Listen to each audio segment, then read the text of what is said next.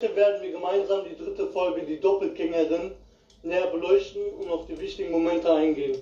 Zu Beginn der Folge erhält Conan im Haus von Professor Agasser einen Stimmverzerrer, mit dessen Hilfe er Stimmen von anderen Personen einfach nachahmen kann. Später erscheint in der Detektei Mori ein neuer Klient. Zur Überraschung von Kogoro handelt es sich um Yoko Okino, die momentan mit Telefonanrufen, anonymen Briefen und Einbrüchen belästigt wird. Deshalb bittet sie ihn, ihren Fall anzunehmen. Daraufhin fahren Kogoro und Yoko, gefolgt von Conan und Ran, sofort zu Yokos Wohnung. Beim Betreten der Wohnung finden sie eine Leiche im Eingangsbereich. Nachdem daraufhin die Polizei zur Wohnung gekommen ist, machen sich Kommissar Megure und die Polizei an die Arbeit. Ayumi, Mitsuhiko und Genta, die sich im Kofferraum von Kogoros Auto versteckt haben, sind nun auch in Yokos Wohnung gekommen. Der Manager rutscht neben dem Opfer aus und greift nach etwas. Megore bemerkt, dass es, dass es ungewöhnlich heiß in der Wohnung ist. Yoko meint jedoch, dass ich die Heizung runtergedreht habe, bevor sie die Wohnung verließ. Währenddessen bemerkt Conan Feuchtigkeitsspuren auf dem Boden, die um das Opfer herum verteilt sind. Auffällig ist außerdem, dass das Zimmer bis auf einen Stuhl komplett verwüstet worden ist. Das Opfer wurde durch ein, durch ein Messer von hinten erstochen. Megure fragt, ob Okino und ihr Manager das Opfer kennen. Die beiden verneinen diese Frage zuerst. Der Manager rutscht, während er das Opfer näher betrachten will, neben dem Opfer aus.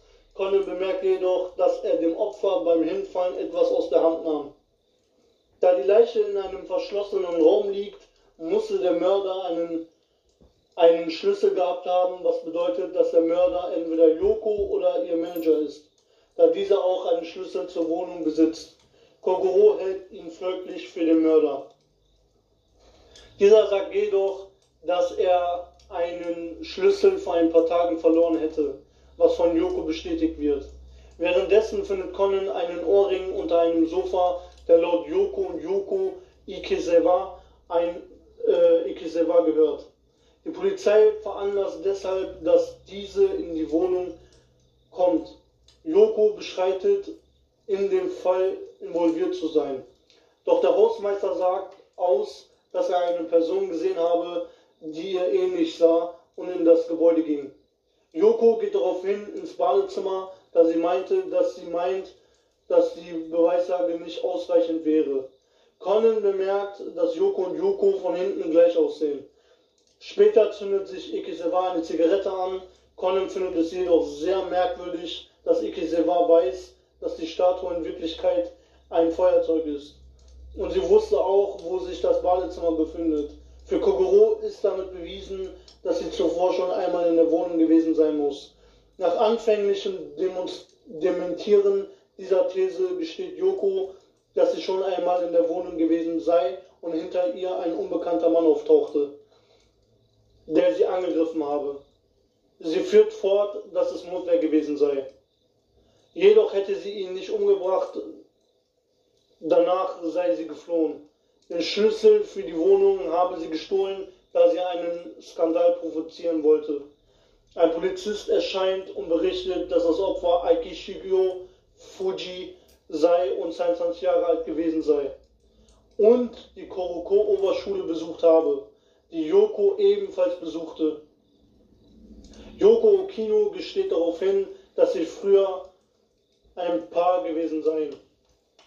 Da Conan die Lösung des Falls noch nicht kennt, untersucht er den Raum abermals.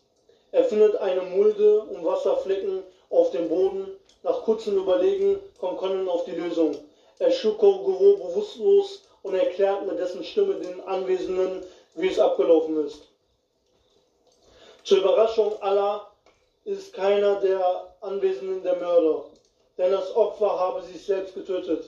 Megure sagt, dass es unmöglich sei, sich von hinten selbst zu erstechen. Conan erklärt daraufhin, dass man den Griff des Messers einfach nur einfrieren müsse. Das Opfer habe zuerst die Raumtemperatur hochgedreht, danach den Raum verwüstet und dann einen noch stehenden Stuhl benutzt, um von hinten ins Messer zu springen. Dadurch sei auch die Mulde im, ba im Boden entstanden. Die Wärme im Raum habe dafür gesorgt, dass das Eis relativ rasch geschmolzen ist. Das Opfer habe da den Mord auf Okino schieben wollen, durch weshalb er einige Haare von Yoko aus ihrer Haarbürste in der Hand hielt.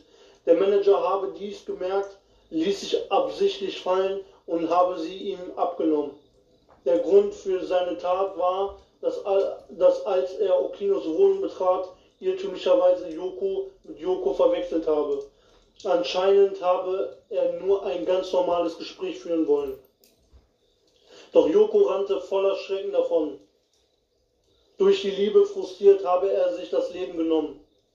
Früher habe es auch schon einige Differenzen zwischen Yoko und Aikiyoshi gegeben.